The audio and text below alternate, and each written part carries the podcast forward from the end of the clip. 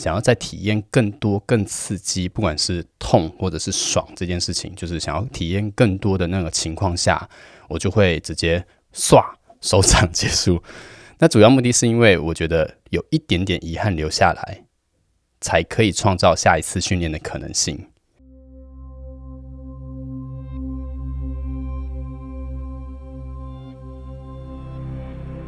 你现在收听的是华语界最私密的 S N 节目《调教诊疗室》，我是 Kenta。本节目会谈论到大量真人真事的 S N 情欲互动。如果你是未满十八岁的听众，请等到成年后再来收听哦。也请你戴上耳机，以免有太多的生理反应被旁人发现。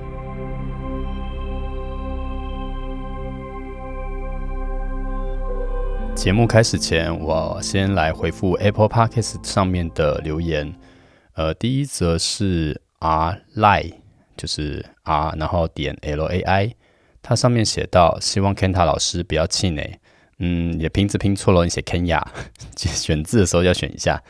然后他底下留言说，听到推特的消息很替老师抱不平，调教的影片给了我很多参考跟想象的材料，希望老师可以继续创作，一定继续支持。呃，谢谢阿赖。然后第二个是。译文译就是叉叉的那个译译文译，然后他标题写加油，然后里面写说我也是从推特上认识你的，加油哦，我们都支持你，谢谢你译文。然后最后一个留言是呃十二月九号的，诶，我好久没回复上面的 留言了，呃十二月九号有一个是 A 底线 BU 九，然后他写说呃还是一样好听，温柔待人有 touch 到我。嗯，哦，他是之前有留言过的那位朋友，那他又再留了一次五颗星，谢谢你们。这是 Apple Podcast 上面的留言。那如果听众们有什么想要告诉我的话，因为 Twitter 已经没了嘛，我现在没办法再创账号了。在这个过渡期间，嗯，大家如果有话想要告诉我的话，可以到 Instagram 或者是 Facebook 上面告诉我。哦，对了，讲到 Facebook。呃，我这边有一个算是好消息吧，就是呃，我在 Facebook 上面开了一个粉丝专业，名字就叫做调教诊疗室，跟 Parkes 的名字是一样的，封面照片跟 Parkes 节目的照片也是一样，所以应该不难搜寻。欢迎听众们去追踪，如果有想到什么或者是想要告诉我的，除了在 Apple Parkes 底下留言之外，也可以到 Facebook 的粉丝页告诉我。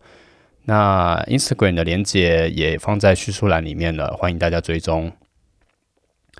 那上星期刚创的那个新的推特账号呢，不出三天就又被官方停用删除了。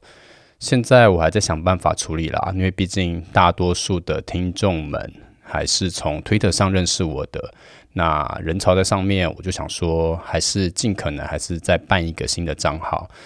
只是我不确定什么时候可以办成功，然后什么时候又会被删除，我真的没办法确定。总之，如果有新的动态，我一样会在呃 Instagram、Telegram 跟 Facebook 上面同步跟大家告呃同步跟大家说一声。基本上 Facebook 会拿来当做近况的更新的管道，像是新的 Podcast 节目或者是影片更新的消息，或者是如果近期有像是助手或者是呃，相关课程的报名的话，我也会在上面说。那另外，如果大家想要看一些大人才能看到的内容的话，就直接加入 Telegram 的官方账号吧。相关的社群连接我已经放在 Podcast 节目的叙述栏里面，呃，每一集我都会更新。那欢迎大家追踪、按赞和分享，按小铃铛。总之就这样子喽。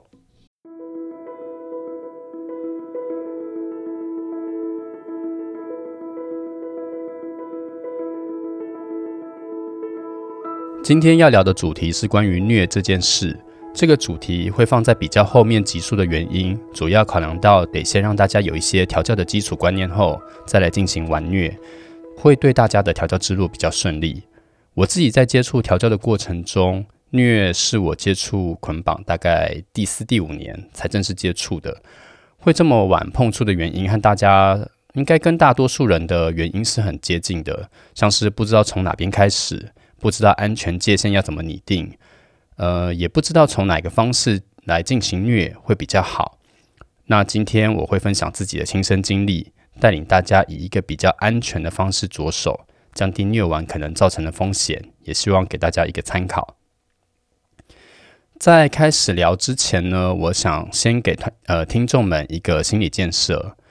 呃，就是任何调教都有风险，呃，这个我已经讲过很多次了，但我还是要再讲一次，任何调教都有风险，不论你是主动或者是被动方。都要理性衡量自己可以承受的范围，并且做好调教前的沟通，这样才能玩得痛快又安全。那这件事，希望听众们先放在心里面。今天我还是要借用一个呃调教实例来跟大家说明，就是虐怎么怎么进行。那今天要介绍的主角是一位玩街头健身的男大生，呃，我简称他为街健男孩，就是街头健身简呃缩写是街健街健男孩。相信经常关注我们动态的听众可能会知道这位主角，甚至看过他的影片。接见男孩是从今年四月来找我调教的。一开始我们进行的调教主要是以龟头泽为主，不过他那时候也有表示说，他对于虐这件事情其实也有兴趣，只是没有尝试过，不知道就是能不能透过这次的调教，那体验看看。所以在第一次调教的后半段，我就把虐乳的元素放进去，呃，只是没想到它的开关就这样被开启了。之后我们的调教也多以虐为主轴，呃，接下来我就会分享接见男孩的成长历程，以及虐到底哪里爽，哪里不爽。呃，希望对有兴趣想要尝试的听众，以及想要理解为什么有人想要被打的听众，一些经验整理和参考。那我们就开始吧。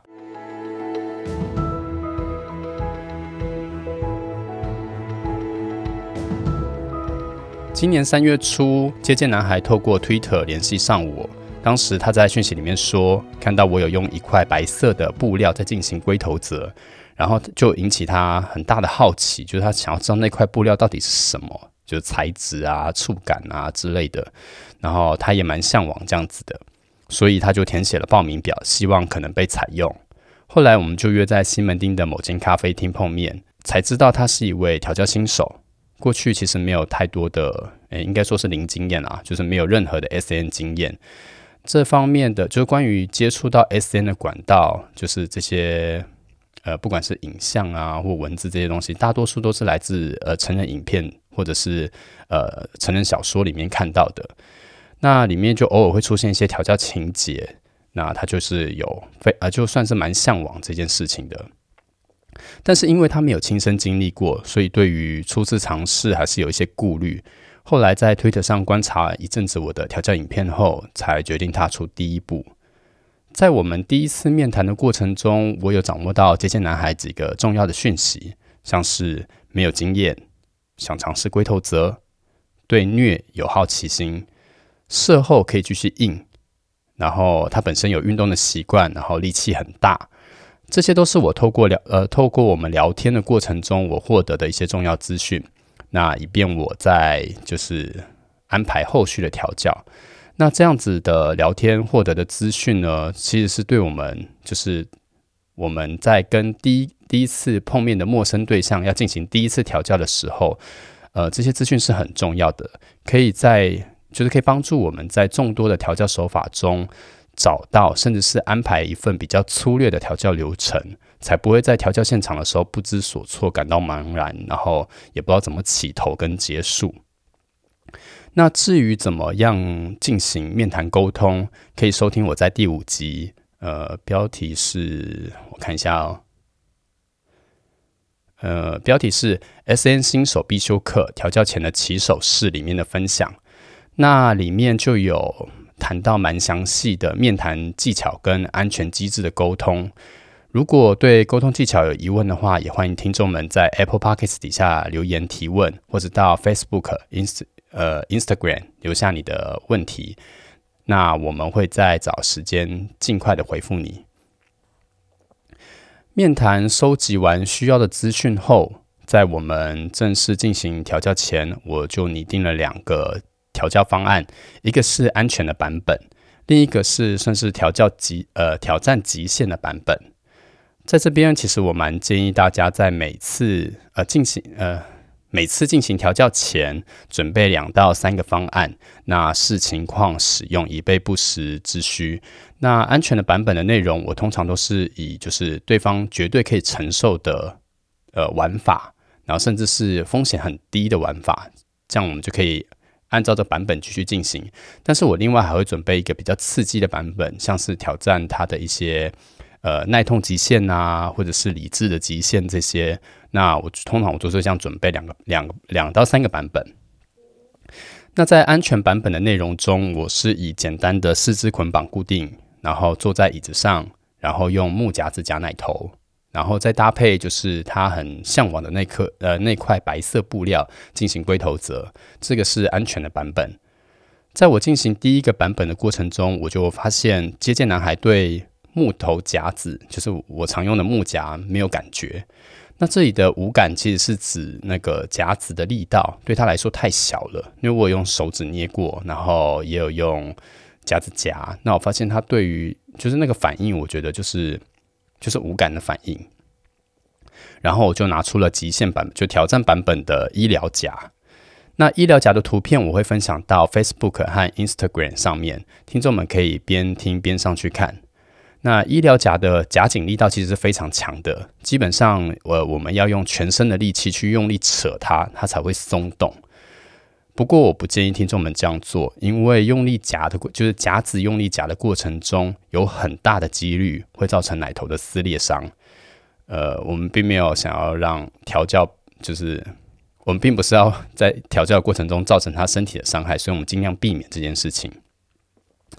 总之，后来我就换成就把木夹拿掉，换成了医疗夹上场。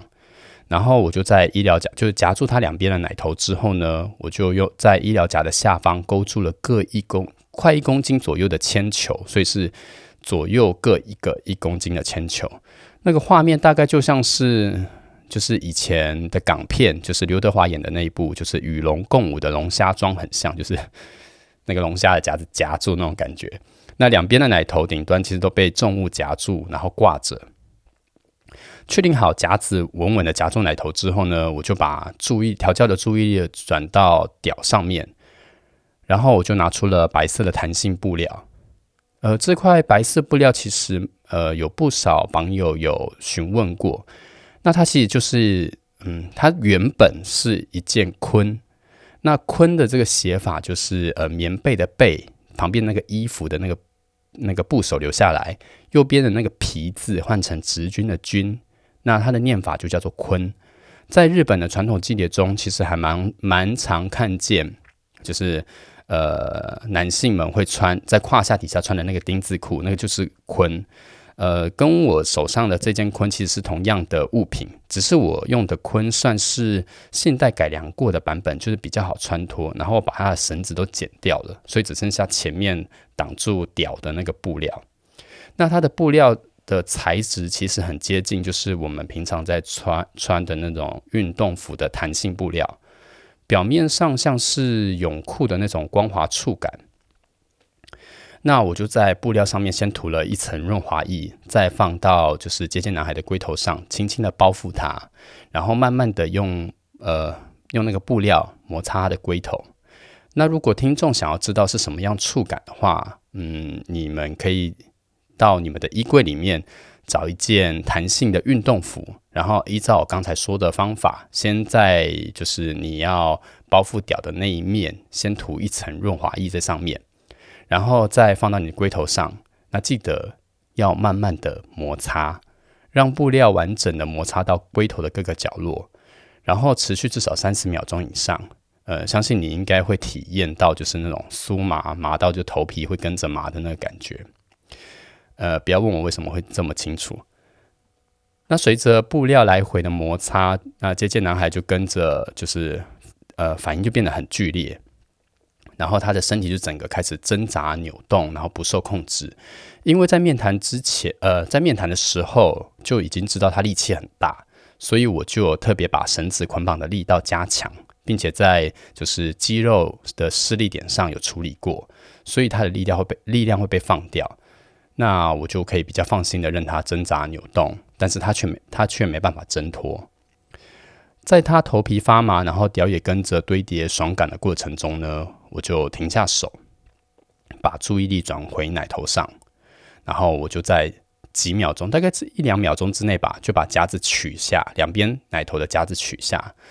那因为医疗夹其实夹得很紧，加上那个夹子也夹了一段时间了，所以他的奶头其实就是被呃夹过变形，就算是蛮蛮严重的变形。这个夹夹子拿掉的过程中呢，其实会很有一股很强烈的痛感。在这个痛感的过程中呢，我就把我的两边呃左右手大拇指轻轻的按在他的奶头上，就是刚才被压过变形的奶头上。然后我就开始揉捏它，那这些男孩的反应就变得更加剧烈。呃，玩夹子的方式其实关键不是在于夹上去的力道有多紧，嗯，呃，应该说也有关系啦。但是，呃，我觉得就是夹子要玩的好玩，除了夹的够紧之外，啊，当然是要他呃对方可以承受的范围。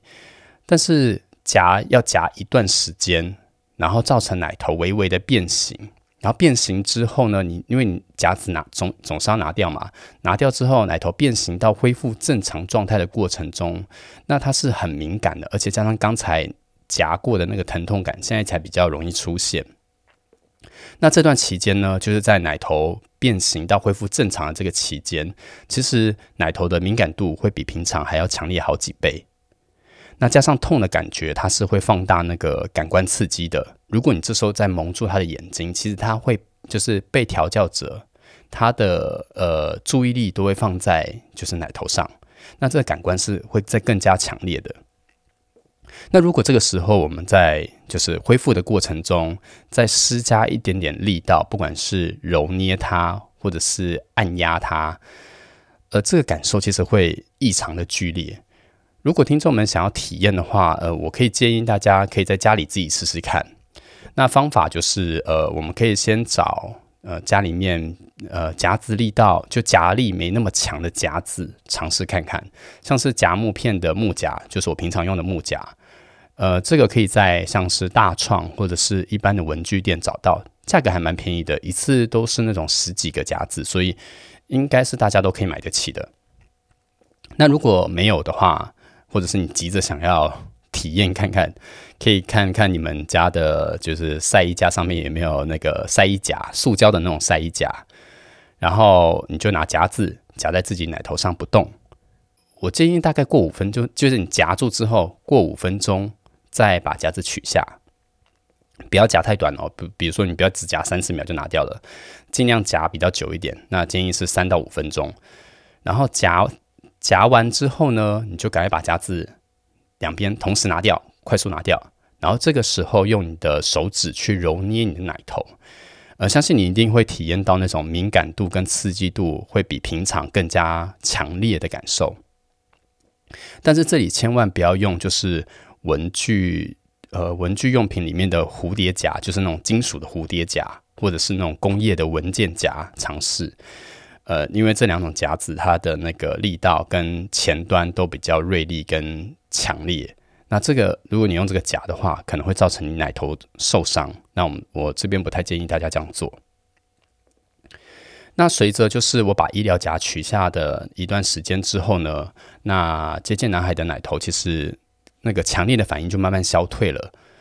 这个时候呢，我就故意再把夹子再夹回去，就用刚才的方式再继续夹回去。然后夹完之后呢，我就没有继续玩他奶头，而是把注意力再放回放回龟头则上面，那反反复复的进行，反复进行的方式就是取下夹子，然后揉捏奶头，呃，敏感下降之后呢，再把夹子夹回去，再继续做龟头则。那龟头则一段时间之后呢，再把夹子取下，再揉捏，然后再反反复复做这个过程，直到他受不了喷射。这个过程采用的感官刺激方式，其实就是保持在一定的兴奋度，也就是透过奶头和龟头则反复交叉的爽感堆叠。哦，一直舌头打结。呃，奶头和龟头的爽感堆叠，在射精曲线大概底呃到达大概八九分之间呢，在瞬间用痛感压下那个爽感，就是把那个射精的那个曲线的快感瞬间。用那个痛把它压下去，然后压到大概剩下五六分左右，然后再继续堆叠那个爽感，不管是透过奶头或者是透过龟头折，那这样子反反复复的进行这一系列的动作。这其实和我在第七集分享的控色那档式里面讲到的原理原则其实是一样的，只是把快感降低的方式改用就是痛感取代。呃，反复进行的过程呢，主要是让呃被调教者的身体建立痛和爽是有关联的，也就是透过惩罚，也就是痛觉以及给糖，呃，就是快感堆叠这两种方式。来达到惩罚跟给糖的制约反应，这样的制约反应并不会在一次或两次的调教就达到很好的效果，而且过度的痛觉感受有可能会吓跑，就是调呃被调教者，也就是会吓跑奴，而让整个训练的过程呃功亏一篑。呃，如何拿捏每次调教的下手程度和手法，就很考验调教者的观察力和技术。第一次调教接见男孩的时候，我主要的目的是测试他的身体承受度，就是耐痛的承受度，还有确认他的调教喜好。因为他那时候面谈的时候，只有说对虐是有兴趣的，但我不太确定是呃怎样的兴趣程度。主要的目的也不是要把它虐到什么样的程度啦。我自己在每次进行虐这样的调教过程中呢，我其实都习惯留一手。主要目的是让奴在感觉嗯爽，但是总觉得好像还少了那么一点点，想要再体验更多更刺激，不管是痛或者是爽这件事情，就是想要体验更多的那个情况下，我就会直接唰手掌结束。那主要目的是因为我觉得有一点点遗憾留下来，才可以创造下一次训练的可能性。那从今年四月起，接见男孩就固定每个月都会来我这边报道接受训练。目前已经接受了应该是八次吧，七还是八次，呃的训练。那透过每一次就是想要多一点糖，就要承受更多的疼痛这样的方式，建立起就是我们之间的调教默契跟信任。呃，这也是我自己在进行痛觉与与快感制约的原则。那建议听众们可以从简易、就是容易操作的方式，还有风险较低的手法开始进行，像是刚才讲到的，就是拿木夹或者是呃晒衣的晒衣服的塑胶夹夹奶头开始，或者是轻轻拍打自己的屌，再呃来创造那个痛觉，然后再配合你想要调教的对象，针对他们的敏感带做快感的堆叠，然后反复进行，就是痛觉。然后爽感堆叠，然后再痛觉，然后再爽感堆叠这样的流程。等就是听众们的手呃手法熟练之后呢，就可以再慢慢增加痛觉跟爽感的程度，像是夹子力道可以再增强，打的力道可以再增加，或者是捏的力道可以再增加，这样才能玩得久，也可以更掌握这样的训练手法。可能会有听众会问说，那接见男孩现在训练到哪个阶段了呢？呃，上个星期就是上星期四，呃，我刚结束完今年最后一次的助手培训。那这一次的就是人体教具，呃，对我每次都会找人体教具，就是找真人来实战示范，因为我觉得这样比较直接。那这次的人体教具呢，就是接见男孩。那助手们助手们就很压抑，说怎么有人可以打到，就是被虐到这样的痛。而且是嘶吼的痛，然后却一边高潮射精。呃，下课呃下课后呢，我就笑着跟助手们说，就是上次是我我我上次是把他打到淤青，然后他就高潮了，然后我们就结束调教。然后呢，我们就是每次调教完呢，就会只很快的约下一个月的时间，就是先来敲定时间来训练。呃，我我其实有点刻意这样安排啦，因为我觉得。呃，找到一个合适的奴，其实不容易。就是不管是彼此的喜好跟默契，我觉得这是需要时间慢慢堆叠的。尤其是在找虐这件事情的时候，的对象就更少了，因为大多数人不太喜欢痛嘛。所以当接见男孩，我发现接见男孩有这个潜力的时候，我就刻意栽培他这方面的算是喜好。然后经过就是这个大半年的训练之后，我发现他的确是越来越可以承受更多的痛，更多的呃极限的事情，所以我就会对针对像这样子类型的奴就比较少见的，那我就会特刻意安排好每一次的训练。那痛觉和爽感的制约训练呢，其实是费时又费力的。刚才听众们也听到，就是我从四月训练到十二月了。才好不容易，他对于痛这件事情是可以一边痛一边射，这是花了很长一段时间训练出来的。所以，如果听众们有心想要投入这块领域，就是虐这件事情的领域的时候，记得不要求快，把试着把目光放远一点，放长远一点。那把训练的时间轴呢拉到，比如说半年，甚至是一年以上，这样的心理准备会对于你。在进行虐完调教的训练的时候，会很有帮助。今天我们终于碰触到调教更核心的内容，就是疼痛与爽感的制约。我之所以会开始接触这块领域，其实也和控制有很大的关系。因为制约训练本身就是一种身心的控制，呃，我很享受，而且越进行就发现那坑越来越大。大概就像跟摄影投入摄影跟养猫一样，就是一跳下去之后呢，只会越陷越深。如果你听完这一集，呃，你有什么样的想法，欢迎在 Apple Podcast 底下给我们五星的留言或提问，同时分享给你身边对 S N 话题有兴趣或者是你想推坑的对象。也欢迎听众们追踪调教诊疗室的官方账号。那目前的官方官官方账号 有 Instagram、Telegram、Facebook。相关的连接我都会放在叙述栏里面，欢迎大家追踪、分享、按赞，还有开启小铃铛。最后，谢谢你今天的收听，这是调教诊疗室，我是 Kenta，我们下一次在空中相会喽。